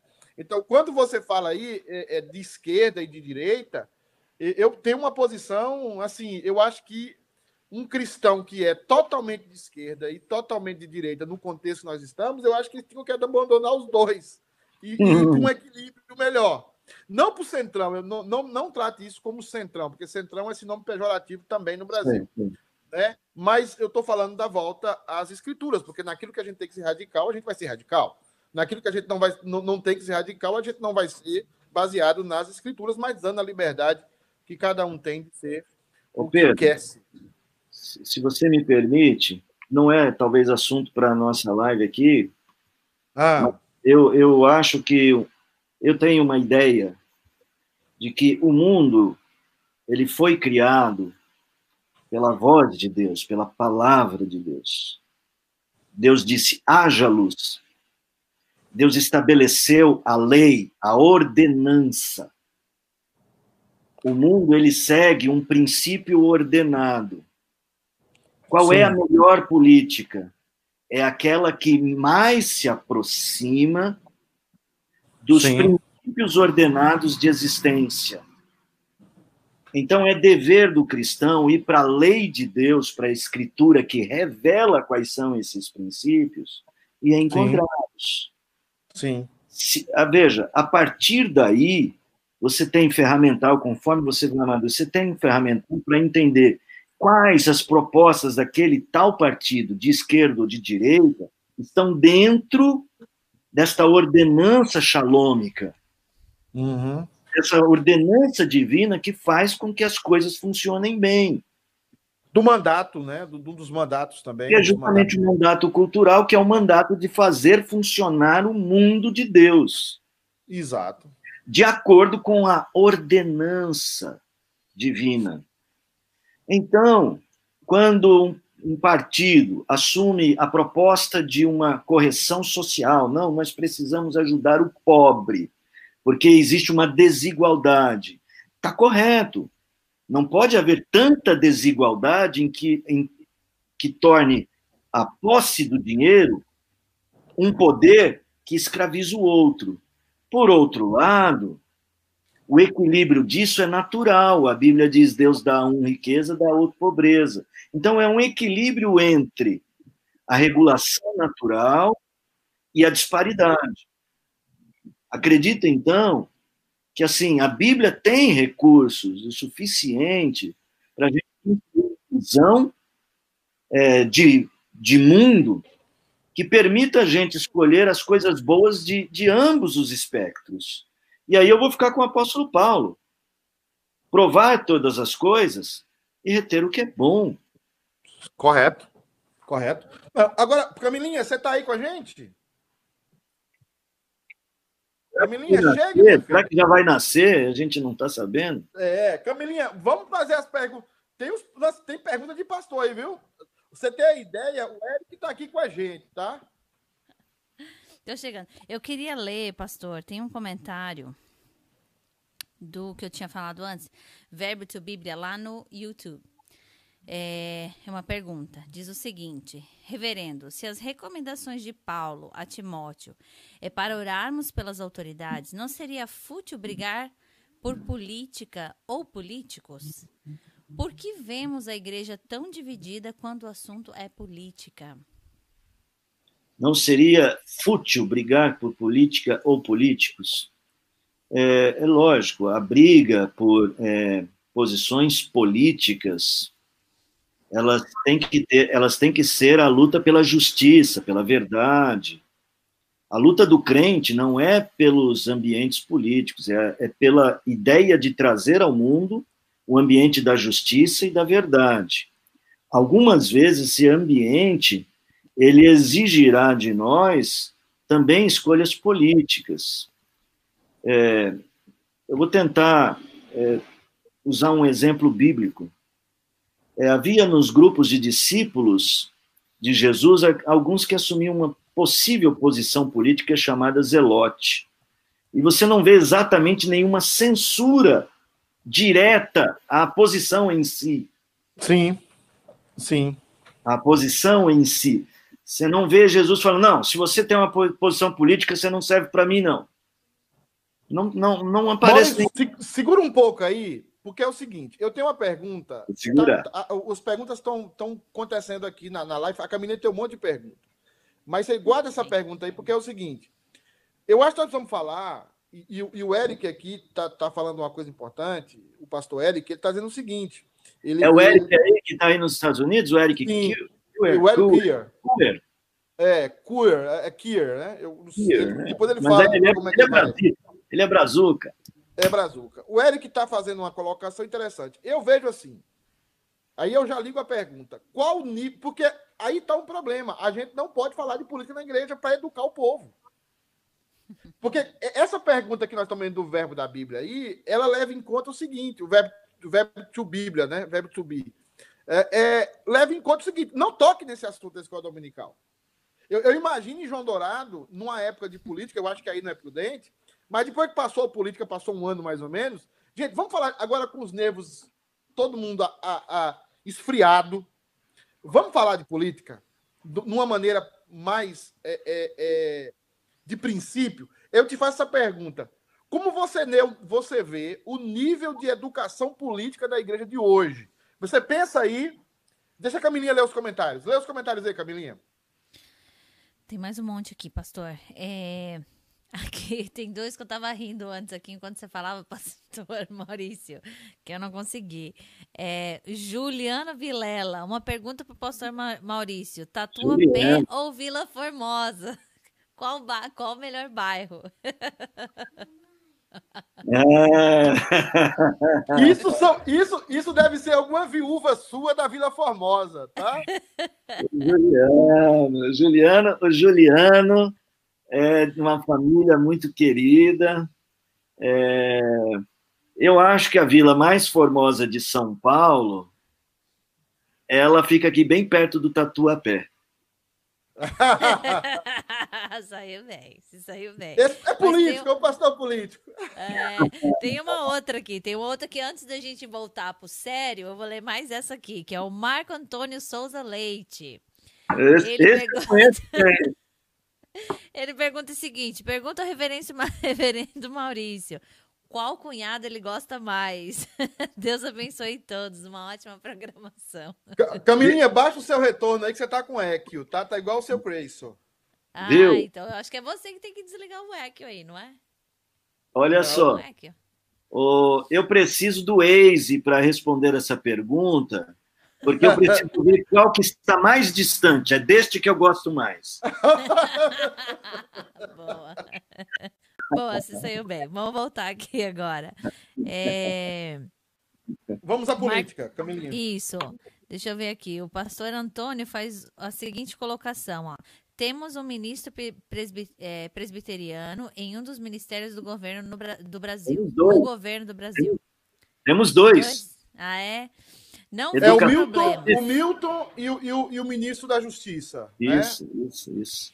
Ele segue dizendo: não vejo problemas, porém o risco é alto na exposição do ministro por algumas posições políticas que ele venha se colocar. Muito bom. Houve até, houve até Maurício, uma, uma polêmica em relação ao Milton, em relação à questão da submissão das mulheres. E também Sim. da criação de filhos, que ele falou hum, da, da criação de filhos biblicamente. Mas, mas fica aí a pergunta o seguinte, então, tomando como gancho essa pergunta, é o seguinte: não falta educação política na igreja? Pedro. É, Ou falta acho... coragem pastoral para educar o povo? Não, vamos duas coisas. Eu acho que, primeiro, a gente separa a política como se a política fosse de um mundo diferente do mundo do qual a Bíblia fala. A Bíblia fala para nós do mundo em si. E Ótimo. neste mundo do qual a Bíblia fala, existe a ideia política. E a Bíblia, ela nos prepara para exercer nosso papel como cuidadores do jardim, o que envolve a gente, em alguns momentos, ter posições políticas o que, que falta para a igreja, para entender melhor a política? Primeiro, é a maturidade de entender que fé é algo sobre a realidade. É, a é tentar compreender como é que Deus quer que a gente cuide do mundo dele. Então, por que, que a gente, quando fala de política, os crentes se assustam? Porque a, eles pensam em política só como uma coisa partidária, mas não como uma ferramenta para se cuidar do mundo de Deus. Então, o pastor fala: "Ah, eu, o, o pastor aí se tornou, ele se tornou ministro da educação". E aí ele vai assumir algumas posições, vai ser criticado. Faz parte do que é ser ministro da educação. Agora, o que ele não vai, na minha opinião, o que a gente não pode é, achar é que então ele está fora, ele está pecando contra Deus, porque agora ele está falando do mundo político. Não, ele está lá para exercer um papel para cuidar do mundo de Deus. Ele vai ter que ter maturidade bíblica o suficiente para entender, para ter ideias e entender o mundo de Deus de acordo com o que a Bíblia lhe construiu na própria ideia. E eu acho que o que a gente tem que fazer os crentes pensarem em igreja não é se é, o partido tal é melhor que o partido tal, mas é a ideia de mundo que tem tal posição, que, a, que tal posição política assume, ela está próxima da posição bíblica. Eu acho que a gente tem que dar ferramental para o crente para ele pensar o mundo biblicamente. E quando ele pensar o mundo biblicamente, ele também vai pensar a política biblicamente. Então, eu acho que educação política na igreja, feita de uma maneira é, discipular, ou seja, de construir um, uma mentalidade de discípulo, é de dar ferramental bíblico para a pessoa poder agir nesse mundo de uma maneira política responsável. Eu, eu, acho que uma coisa que você tocou é importante. A gente, todas as coisas, mas uma coisa me, me, me chama a atenção mais. Nós vemos no contexto brasileiro, que é um contexto pentecostal e neopentecostal, nós vemos o seguinte: nós vemos o mundo de Deus e o mundo do diabo. Eu vejo claramente esse, essa essa tem uma palavra técnica que maniqueísmo. O maniqueísmo, né? É, é, é, parece que há duas realidades lutando uma com a outra, em que estão assim é, no, aos 50 do segundo tempo Ô Pedro, eu lembro de um sermão que você fala 50 minutos do segundo tempo, e Deus marca o gol no final. Como se Deus fosse ganhar do final. É, e, e assim, se não fosse uma coisa que, na verdade, isso é uma ideia legal que eu acho que, que Abraão Kilper traz pra gente. O mundo é, o que você falou aí agora, o mundo é o mundo de Deus. O diabo é que é o parasita. O diabo é que é. Ou, ou, ou qualquer ideia contrária de Deus é que é a parasita. Né? E a gente precisa ter essa visão de ter o mundo como uma perspectiva de que ele é o mundo de Deus. E como você falou, é, viver nesse mundo de Deus, cuidando da criação de Deus, cuidando da, das pessoas, vivendo uma vida relevante, é, desde o princípio de que a nossa política seja uma política baseada nos fundamentos da Escritura. A é... queda, a queda ela distorceu o modo como os homens cuidam do mundo de Deus. Em algumas partes, em alguns momentos históricos, é, a saída para a reconfiguração deste mundo mais próximo para aquilo que Deus espera do seu funcionamento, em alguns momentos foi uma correção que a gente poderia chamar assim, puxa, seria uma ideia é, mais à esquerda do espectro político, mais social. Uhum. Em alguns outros momentos, a ideia de correção talvez precise de posições mais ao lado direito do espectro político. Claro. Ou seja, eu tenho que saber olhar a realidade ao meu redor e ver como que esse mundo está distorcido. A realidade deste país, desta comunidade, deste local, ela precisa de ajuste em qual área? E às vezes, Sim. na história, e às vezes não só na história em termos cronológicos, mas na história em termos geográficos, local. Em alguns locais, a correção precisava de uma dose de, de, de visão política, entre aspas, de esquerda. Em outros momentos, uma dose de visão política de direita. Em geral, o equilíbrio é quase sempre o, o caminho, quase sempre é o que está acontecendo, porque em geral é tudo muito pendular. Ou a gente está num ponto ou está no outro, e a gente está sempre precisando corrigir. Então a gente tem que ter maturidade bíblica para saber ler as soluções que a gente está propondo, inclusive em matéria política. Sim, muito bom. É, é, Maurício, é, Camilinha, tem pergunta aí do pastor Antônio ainda e do pastor Eric, não é isso? É isso mesmo. O pastor Antônio, ele diz o seguinte: para mim, é incompatível alguém ser um verdadeiro cristão e ser da esquerda ao mesmo tempo. O marxismo comunista é sempre contra o cristianismo. Isso é um dos pilares do marxismo. E eu queria acrescentar um comentário aqui também. É, não sou uma pessoa muito politizada, porém, é, um pouco. mas eu vejo também que num contexto imigrante, não sei se você já é, é, pastor, se você já teve essa experiência, pastor Maurício, mas eu vejo que num contexto imigrante, eu acho que isso fica um pouco confuso também. Por quê? Porque a esquerda promete mundos e fundos para o imigrante. Entendeu? Então se torna atrativo. Né? Num Mas aí quando você vê. Específico, num contexto imigrante nos Estados Unidos. É, exatamente, que é o único que eu conheço, na verdade, né? Num Mas... contexto bem específico. Veja, o Antônio, é, eu também entendo que o marxismo tem uma carga de ideológica bastante anticristã. Mas eu acho que fazer uma afirmação de ponto de vista tão absoluto, dizendo que todo marxista é absolutamente anticristão, talvez a gente também esteja caindo num, numa falha um pouco grave, que é a falha de achar que não é possível, de forma alguma, haver dentro daquele movimento alguém que, mesmo tendo abraçado determinadas perspectivas, é, não tenha alguma dose de simpatia pelo cristianismo. Então, assim, eu, eu, eu também compreendo que o marxismo carrega um conteúdo ideológico que dificulta muito isto. Eu só não sou tão absoluto nessa afirmação, tá?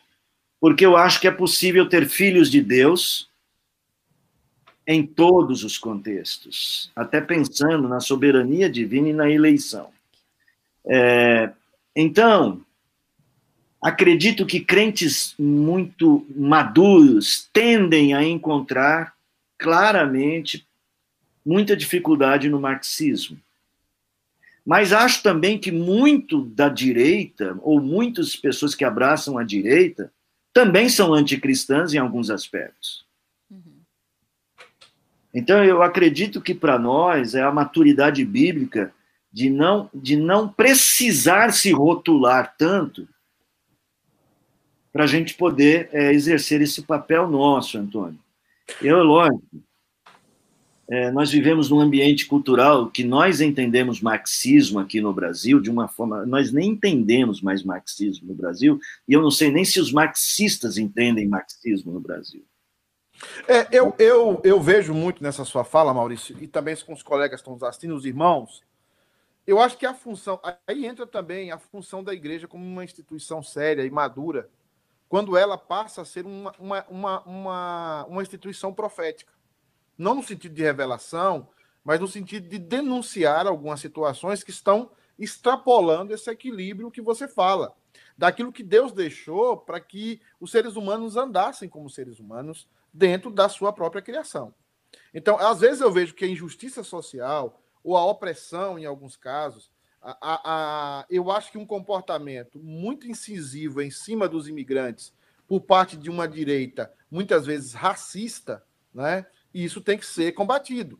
Isso tem que Sim, ser combatido. Não é xalômico. Então e quando nós vemos uma, uma, esquerda que distorce a questão do homem, da mulher, do, do, do gênero, que nós nascemos, também que distorce a questão do, do aborto. Isso também tem que ser combatido. Também. Então, eu acho que a maturidade da igreja passa por esse processo da gente entender a nossa, a nossa função profética e também a nossa função de estender a mão. Estender a mão para a comunidade. Além de estender a mão é, é, é, dentro das linhas da igreja, das fileiras da igreja, estender a mão para a comunidade. É, é, é, estar presente na comunidade como um fator equilibrante. Entendeu? O que eu percebo muitas vezes é que se você é cristão e não tem uma política de imigração nos Estados Unidos, você está pecando. Tá? Você está pecando. Agora, se você tem, se você não é cristão, você é cristão e tem uma política é, perversa e, e pervertida em relação à, à sexualidade humana, você também tem que, tem que sair dessa. Então, eu vejo que nós, quando nós nos comprometemos integralmente com uma postura, nós corremos o risco de sacrificar as nossas, os nossos fundamentos cristãos. E eu acho que é aí que a gente tem que prestar atenção. Né? Bem prestar atenção. O Eric fala o que aí, Camilinha? Camilinha, desperta. Então, pastor, o Eric ele diz o seguinte: Não, tô aqui. É, primeiro ele fala, é, ele né, faz comentário, mas antes eu vou falar, ó, meu amigo Pedro, muito boa essa iniciativa e tema. É, aí ele segue dizendo aqui: nas últimas décadas temos visto os pastores politizando os seus púlpitos, usando-os para influenciar politicamente seus rebanhos. Minha pergunta para meu amigo Maurício é: até onde vai a pregação de um pastor e a aplicabilidade da mesma no campo da política? Assim, levando em consideração o catecismo de. A confissão de fé de Westminster Confissão de Fé de Westminster, no capítulo da liberdade cristã. Então, Eric, bom, obrigado aí. Você é um cara sempre bom da gente bater um papo. Uma hora você pensa em chamá-lo aí para uma live aí, viu, Pedro? O Eric pode te é, ajudar. É, rapaz, é um cara sabido. Na Bahia é. a gente fala um cara, um cara ladino. É, ladino, né? Mas é. ele também é um cara latino, né? É, latino e ladino. É, o Eric, a pregação da palavra é anunciar todo o conselho de Deus. Esse é o limite da pregação. Anunciar o conselho de Deus. E o conselho de Deus é por um mundo, aí do ponto de vista da política, por um mundo de justiça, de respeito, de cuidado do próximo. Então, é, um pastor querer influenciar politicamente o seu rebanho só se for usar a palavra política no sentido puro da palavra, de dar a ele aquilo que Paulo lá em Filipenses chamou de politeuestai, viver na cidade, o viver político, o viver na polis. Então, influenciar politicamente no sentido de, de viver bem no mundo de Deus, da forma de Deus. Agora, se for para influenciar política é, do ponto de vista partidário, eu acho que ele está cometendo um equívoco, porque o púlpito, a pregação, na Bíblia ainda não via a afirmação de qual é o partido que a gente tem que ter. Né? Então, eu acho que a gente tem que ter é, a pregação, ela tem que ser resguardada para a aplicação para o crente viver segundo o conselho de Deus. Agora, levando em consideração, eu não sei exatamente de que forma você, você está é, é, pensando em abordar a confissão de fé de Westminster, a liberdade cristã de pensamento e de escolha política, acho que era bem interessante na, na Assembleia, porque na Assembleia de Westminster, nós tínhamos também é, alguns, alguns monarquistas. Né? Nós tínhamos alguns que tinham uma posição monarquista naquele tempo, em que era muito forte a posição antimonárquica. É, nós tínhamos também é, alguns é, conhecidos como independentes, que, e alguns eram patrocinados por é, gente rica que queria ver o, o, o, rei sem cabeça. Então, a Confissão de Fé de Westminster me parece que ela é, abre espaço para a gente ter liberdade cristã para entender é, aonde está a verdade e aplicar a verdade à realidade. Eu, pelo menos é assim que eu penso. Mas não sei se é assim que você está tá querendo que eu associe essa questão com a Assembleia de Westminster. Maurício, é, tem, tem uma palavra aqui do Fábio Vieira Maciel. É, Camilinha, você pode Ô, ler Fabinho. aí? Que legal. Fábio é gente boa, viu? É o seguinte, ó. A, a politização da vida adentrando a esfera do que guia ou do que mais atrai os crentes, não seria um sintoma da secularização da igreja? É que a gente usa a palavra política quase sempre num sentido muito partidário. Então. Sempre, sempre, é, né? Então a gente é preciso definir como é que está querendo usar essa expressão politização. A vida do crente é na polis.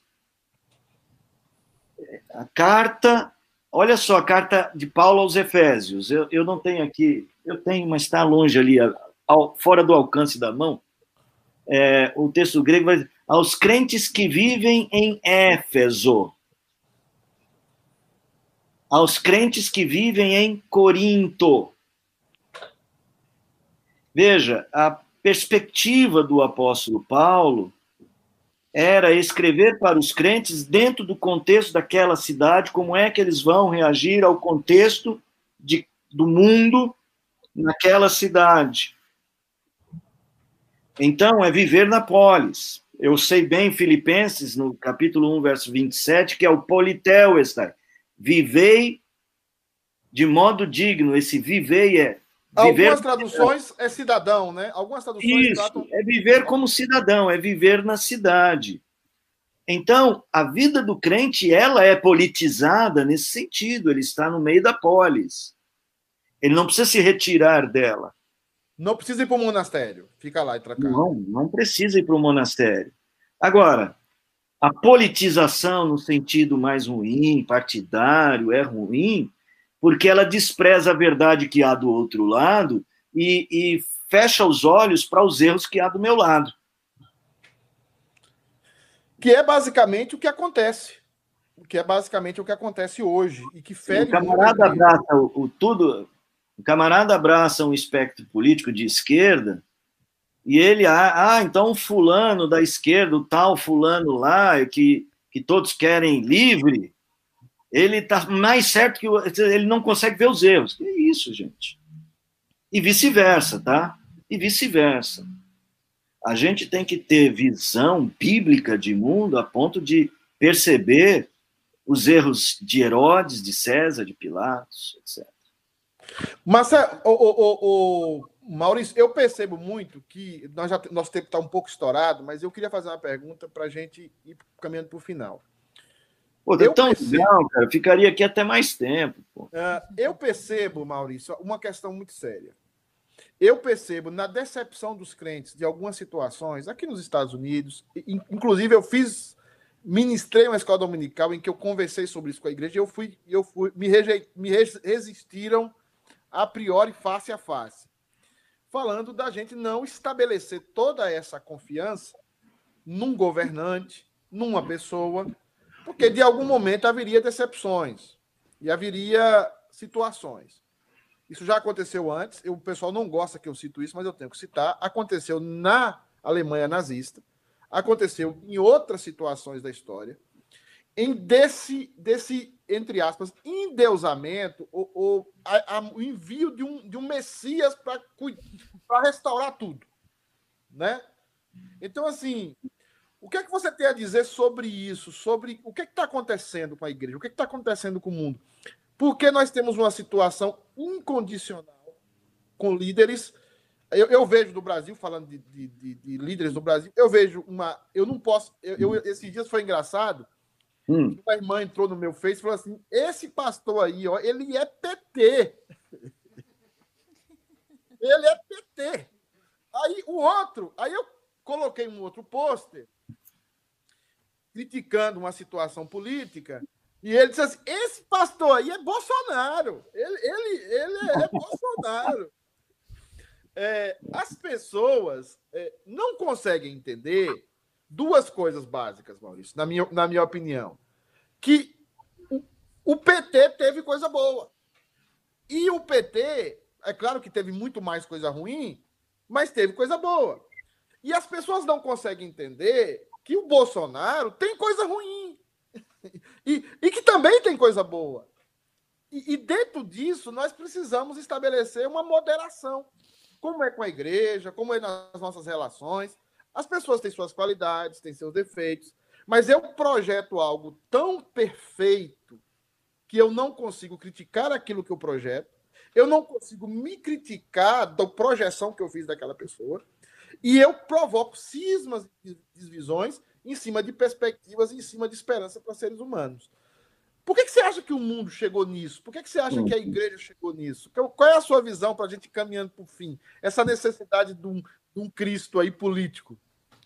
É, eu vou dizer uma coisa para vocês, gente. Eu nunca estou é, aqui conversando com vocês de política, mas eu, eu não é um assunto que eu estude sempre, que eu esteja falando sempre. Estou falando aqui da perspectiva de um crente que tem uma visão de, que tenta construir uma visão de mundo bíblica, tá?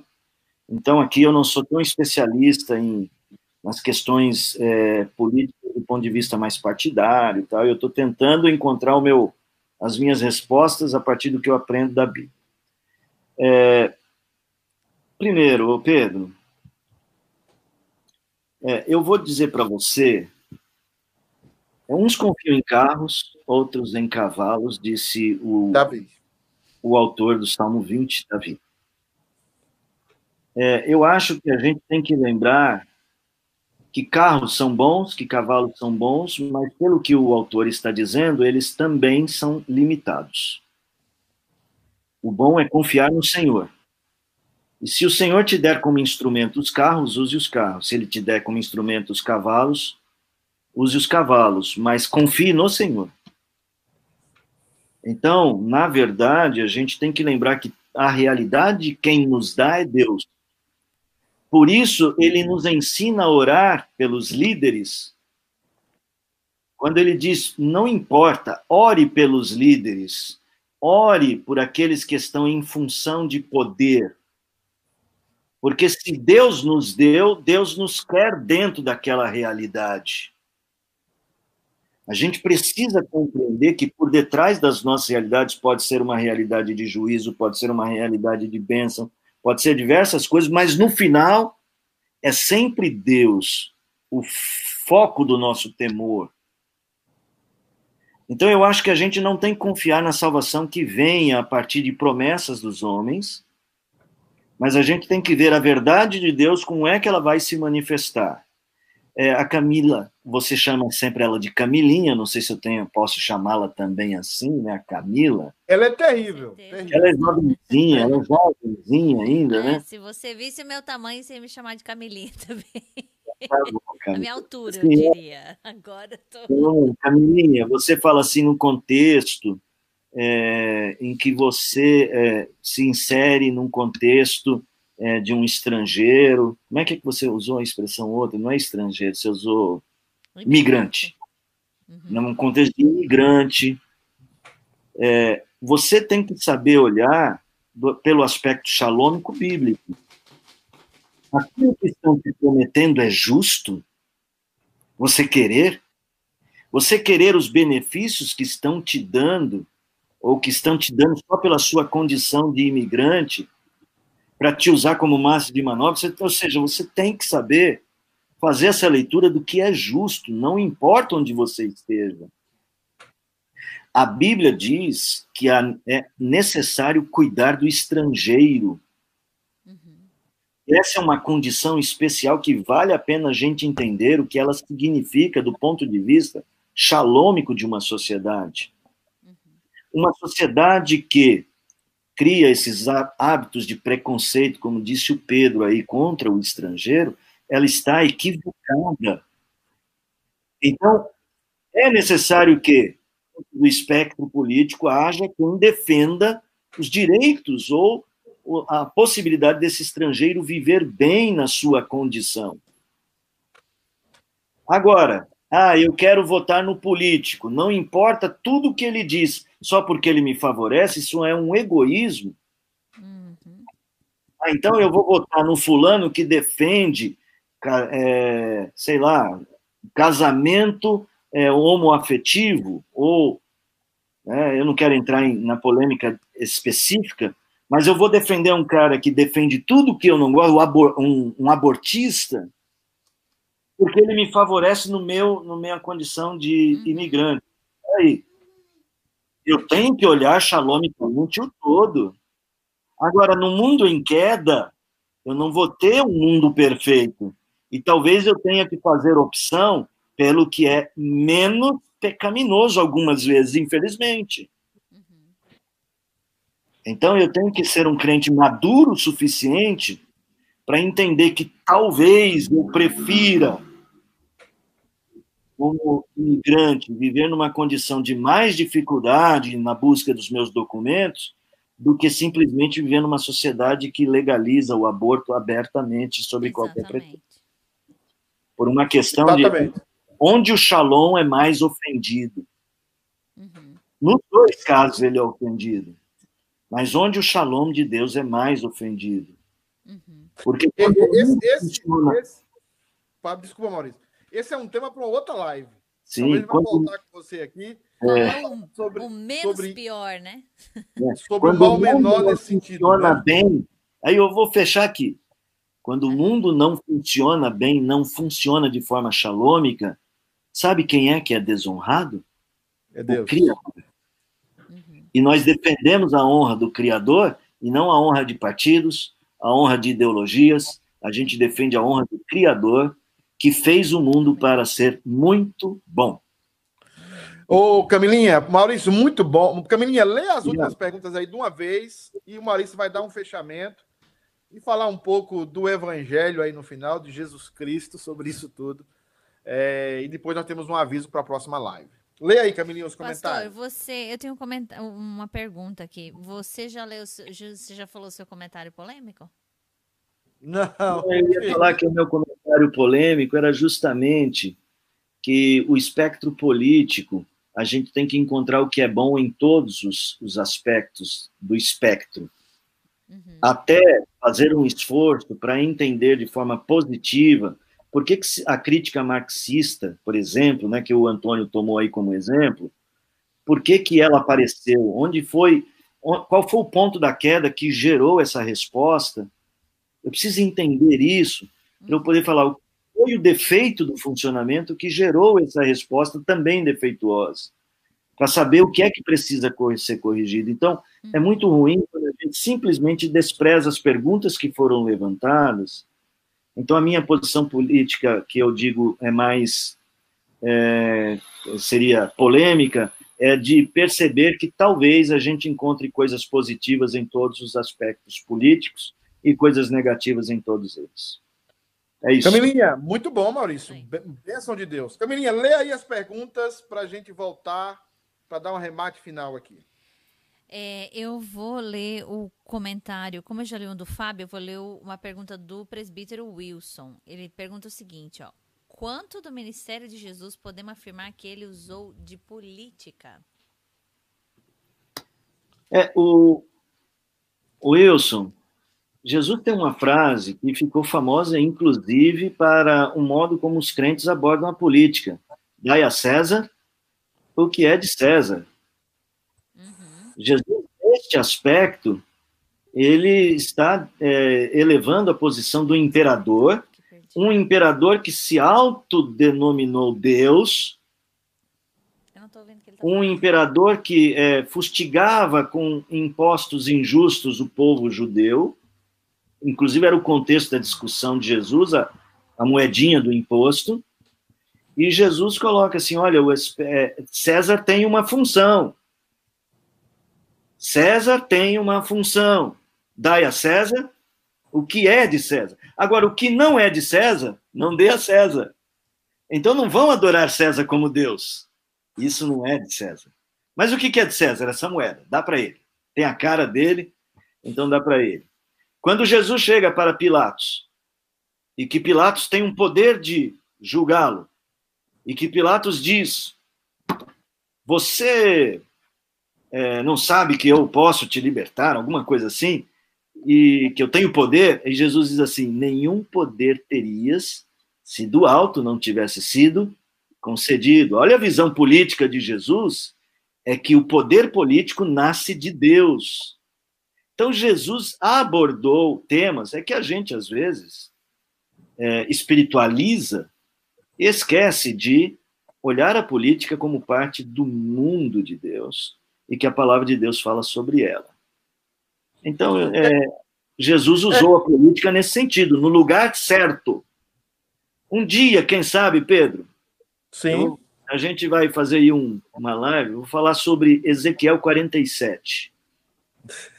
Ezequiel 47, a palavra, o rio que sai do trono, ele banha todos os lugares, e o rio que sai do trono deixa tudo fértil mas existe um lugar que continua podre. Existe um pântano.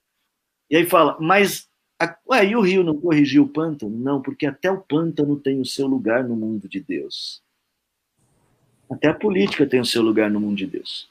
Eu diria, é, o, o aspecto da soberania de Deus, quando você fala sobre esse, esse aspecto, traz muita maturidade à igreja. Eu vejo muito isso na vida de José. Você acabou de citar, falando sobre um tipo de Cristo e falando sobre política. Um homem como José, que se estabelece no Egito e tem uma função de não só preservar a nação de Israel, mas de salvar muita gente, né? Muita gente de várias polis, de várias cidades. Um homem inserido dentro. Da... Deus sempre fez isso no cativeiro, inseriu homens seus dentro dos impérios, dos maiores impérios.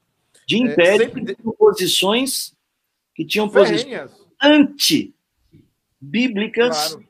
e que foram preservados pela ação de homens de Deus. Exatamente. Como Egito.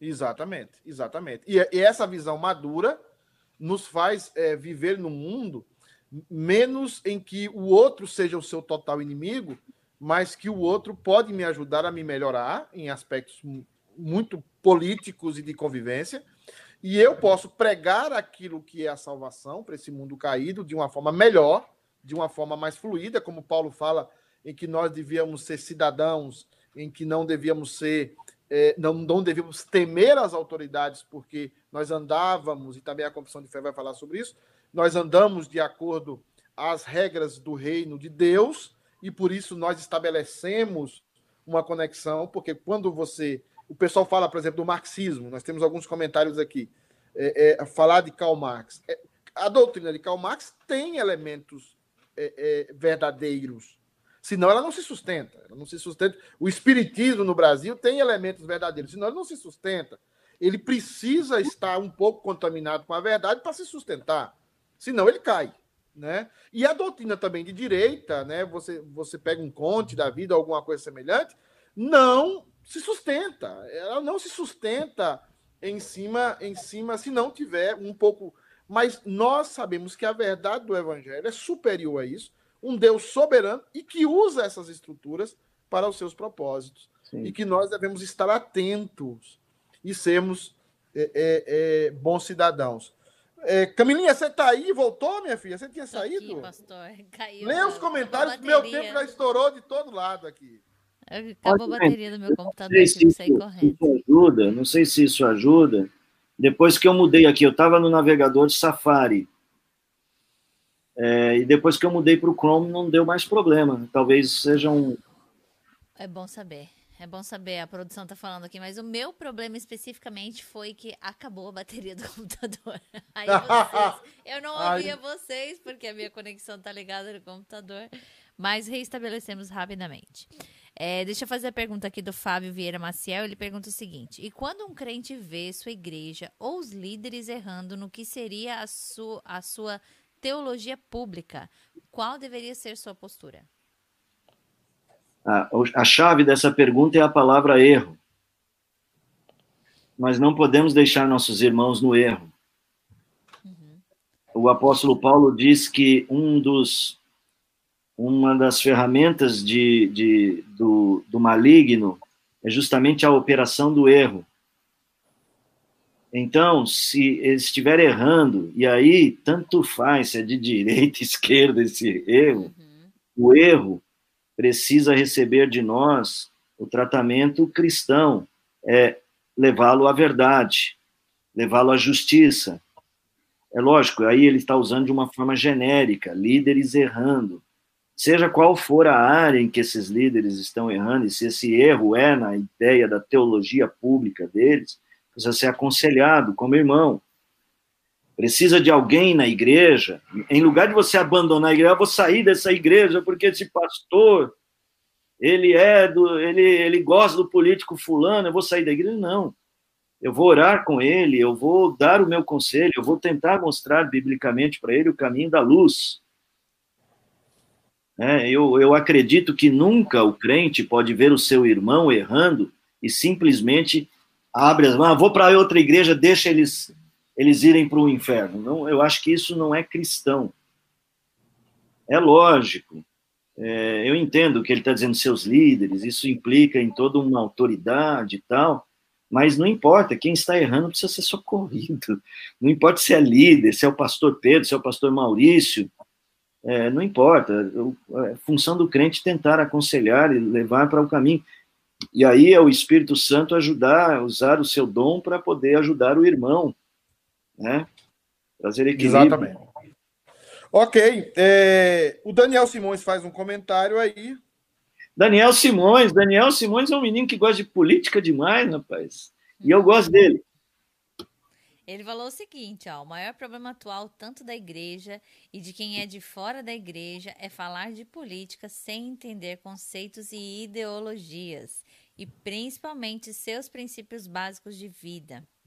O dever do cristão, além de entender o básico das escrituras, é entender o básico de como funciona o mundo tal como ele é, sem querer reinventar a rota. Isso. É a roda, a roda. A roda, a roda. Isso, isso e, e, falar, e ele tem que falar também que o Palmeiras não tem mundial. Ele esqueceu de falar. o, Daniel, é palmeirense. Olha só, é, o Daniel, uma única coisa que eu, eu quero corrigir nessa sua fala. Eu gosto dessa expressão entender como o mundo funciona, mas lembrar que o mundo caído também funciona errado. Então, não é só entender como o mundo funciona, é entender o, no seu funcionamento o que é caído. O mundo foi feito para funcionar de acordo com a ordenação de Deus. E se ele funcionar caído, ele funciona mal, precisa ser corrigido. Então, eu, eu diria que não é só aceitar o mundo como ele funciona. Por exemplo, o camarada começa, o crente aí, o Daniel, resolve que vai ser político, entra para um partido. Mas lá o partido dele, para ele poder ser eleito, o partido dele é, faz umas coisinhas erradas e ele fala: não, mas esse é assim que funciona. Não, peraí. Injustiça jamais. Uhum. Injustiça jamais. A verdade Perfeito. sempre. Perfeito. Perfeito. É, Camilinha, vamos chegar ao fim. Aí tem a pergunta da Mary Clay, eu acho. Da Marinha, Uhum. Ela pergunta o seguinte: os pastores poderiam, é, podiam falar um pouquinho sobre a fé pública? Ah, legal. Bom. Fala, Maurício. É, essa expressão a gente está usando aqui no Brasil muito é a ideia de teologia pública. Eu não sei se é nesse sentido que ela está falando, usando também a expressão fé pública, porque aqui no Brasil está sendo comum essa, o uso dessa expressão, teologia pública. De que maneira a teologia é, aponta para a ideia de, de uma vida pública, de uma vida polis, né, de uma vida na política. É, eu acredito que alguns cristãos é, são dotados por Deus para serem instrumentos de Deus neste mundo, dentro deste ambiente da polis política. Então, eu acho institucional. que. Ele, institucional, política institucional, política, inclusive até a política partidária. É, mas esse homem é, e mulher ele tem que ter princípios para nortear esse caminho dele. Então, veja, aqui a gente tem uma famosa bancada da Bíblia aqui no Brasil. Uhum. Alguns crentes que têm aí um, um grupo político dentro das casas é, políticas, aqui é conhecido como bancada da Bíblia. E, às vezes, de Bíblia, essa bancada não tem nada. Porque as escolhas são meramente ocasionais e, e da política partidária. Eu acho que a teologia pública é aquilo que o Pedro tinha abordado. É a ideia de uma política construída a partir de uma percepção teológica bíblica, ou biblicamente orientada. Uhum. É, então, eu não sei se eu vou falar, como ela diz assim, falar um pouquinho, eu vou falar só isso. Eu acho que é o dever de alguém, dos crentes, que tem essa, esse chamado de Deus para esse tipo de, de ação no mundo, é eles saberem que essa sua percepção política precisa ser biblicamente orientada. Meus amados, Maurício, tá bom demais, mas eu preciso é, concluir. Eu queria Obrigado. que você colocasse aí as suas palavras. É, o, o, Ricardo Campos está perguntando aí, né? Pastor Zé Maurício, o, pa, o, Palmeiras não tem mundial, sim ou não? Né? Eu não sei se você conhece o Ricardo Campos, mas ele está perguntando. Mas nós temos que nós temos, nós temos que concluir. Reverendo, uma palavra para a igreja, o senhor tem cinco minutos e depois a gente volta para cá para fazer o fechamento. É, o Evangelho. O Evangelho é a boa nova de que existe um rei no trono deste mundo. É, e este rei está querendo usar a vida daqueles que são seus filhos, daqueles que são de Deus, para trazer o shalom deste rei para este mundo. Este rei, ele se manifesta no mundo através da nossa vida. Então, ser um evangélico neste mundo implica em uma absoluta e total lealdade a este reino primeiro. E aí você tem que usar todas as ferramentas que o rei lhe der para trazer a este mundo a luz, o sal. Isto é, trazer paz, shalom de Cristo para o mundo. Preferências políticas têm que estar submetidas a esse ideal da glória de Cristo. Sempre. Então, eu acho que a gente tem que ter maturidade para poder pensar na glória de Cristo antes dos nossos gostos. E pensar que a glória de Cristo exige de nós amarmos o próximo a tal ponto de darmos a vida por ele, ou de desejarmos dar a vida por ele. Então, eu acho que o Evangelho vai produzir crentes politicamente é, responsáveis com o mundo xalômico. Eu acho que é assim que eu,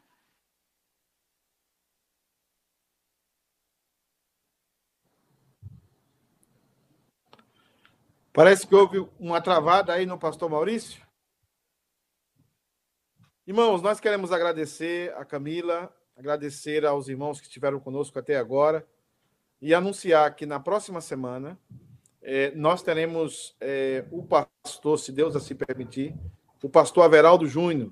Pastor Averaldo, ele foi pastor aqui, ele foi, ele foi um dos preletores do Congresso das Mulheres um que falava aí sobre a elite evangélica, a elite de Boston. O pessoal gostou muito dele.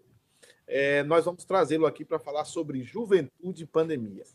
Como é que os nossos jovens e adolescentes, crianças, têm enfrentado a pandemia? Como é que os pastores têm visto os seus jovens, os seus adolescentes, as suas crianças? Nós vamos falar sobre isso no Papo de Pastor. Então, vamos falar um pouco sobre pandemia, vamos falar um pouco sobre vacina, vamos falar um pouco sobre essa juventude que encara esse primeiro desafio deles, que é a pandemia, é, no momento em que eles ficam trancados dentro de casa, assistem aulas online e ainda mais estão ligados à tecnologia.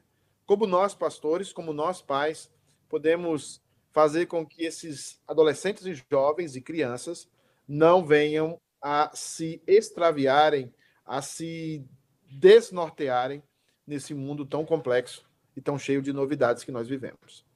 É, eu não sei se eu vou, vou, estar aqui, porque na próxima semana eu tenho eleição domingo e posso não estar aqui. Domingo. O conselho, é, nesse domingo, tenho eleição e eu posso não estar aqui, então o conselho deve designar um outro pastor se eu não passar na eleição.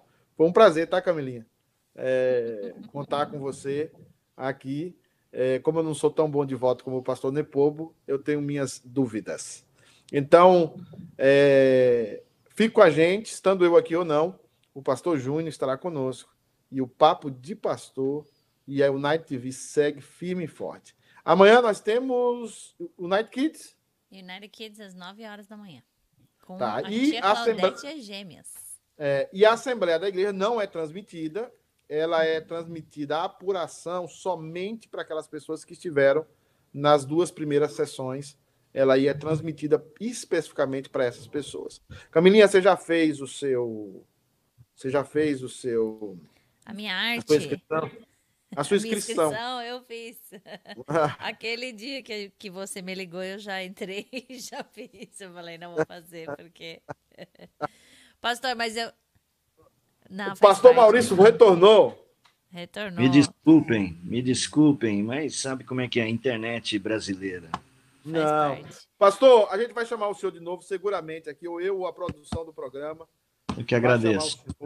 Para nós expormos, expormos mais projetos, mais situações como essa, porque eu creio Legal. que nós precisamos trazer uma discussão mais equilibrada e menos polarizada, mais bíblica, sobretudo, uhum. sobre esses dias que nós vivemos, em que o nosso Deus é o Deus do Trump, é o Deus do Biden, é o Deus do Lula, é o Deus do, do, do Bolsonaro, é o Deus sobre todas as coisas e sobre Perfeito. tudo. E que nós temos, como cristãos, que nos comportar de modo digno do Evangelho de Cristo. Isso, garoto.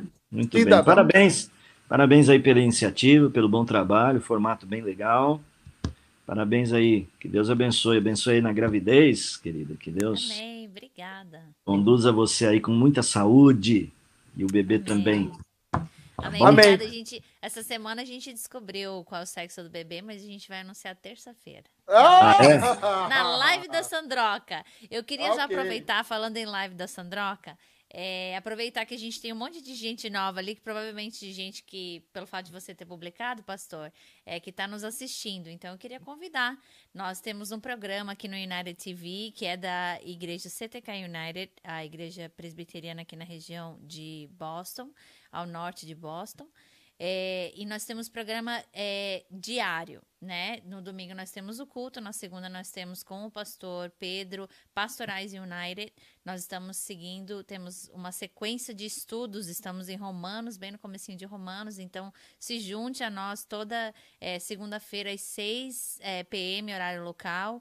Aí eu tenho que pensar toda vez, 6, 20 horas, horário de Brasília. É, na terça-feira, Buscando a Sabedoria de Deus, que é com a Sandra, que é a minha sogra favorita. É, eu participo junto com ela também. É, às 6 horas da tarde também, horário local, 8, é, 20 horas, horário de Brasília. Na quarta-feira, nós temos Família United com o pastor Ângelo, mesmo horário. Na quinta-feira nós temos o pastor Jefferson, que é às oito e meia da noite, horário local, é 22 e 30 horário de Brasília. E na sexta-feira, Papo de Pastor, que esse é o segundo programa, mas vocês estão convidados a, a nos, nos acompanhar toda sexta-feira às seis e no sábado às nove da manhã, horário local, onze horas, horário de Brasília, nós temos United Kids. Sempre com conteúdo muito bom e, e feito com muito amor e carinho. United Deus abençoe Kids. a você. Qual é o dia do United Kids? É sábado, sábado ah, pelas às nove da manhã, horário local, 11 horas, horário de Brasília. Ah, legal. Pastor, provavelmente, vejo o senhor aí em março, quero dar, passar um abraço, dar um abraço no senhor em março, tá? Eu tô indo para a inauguração da igreja lá em Paracatu. Ó, oh, que beleza. Lá, e provavelmente eu passo aí e dou um abraço aí no carrão ah, entre o Carrão e o Tatuapé, a gente come algum pingado, bebe algum pingado aí e come um pãozinho na chapa. Tá bom?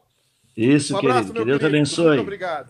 Obrigado. Fiquem com Deus. Tchau, meus irmãos. Nos vemos na próxima, se Deus quiser. Um abraço. Tchau, tchau.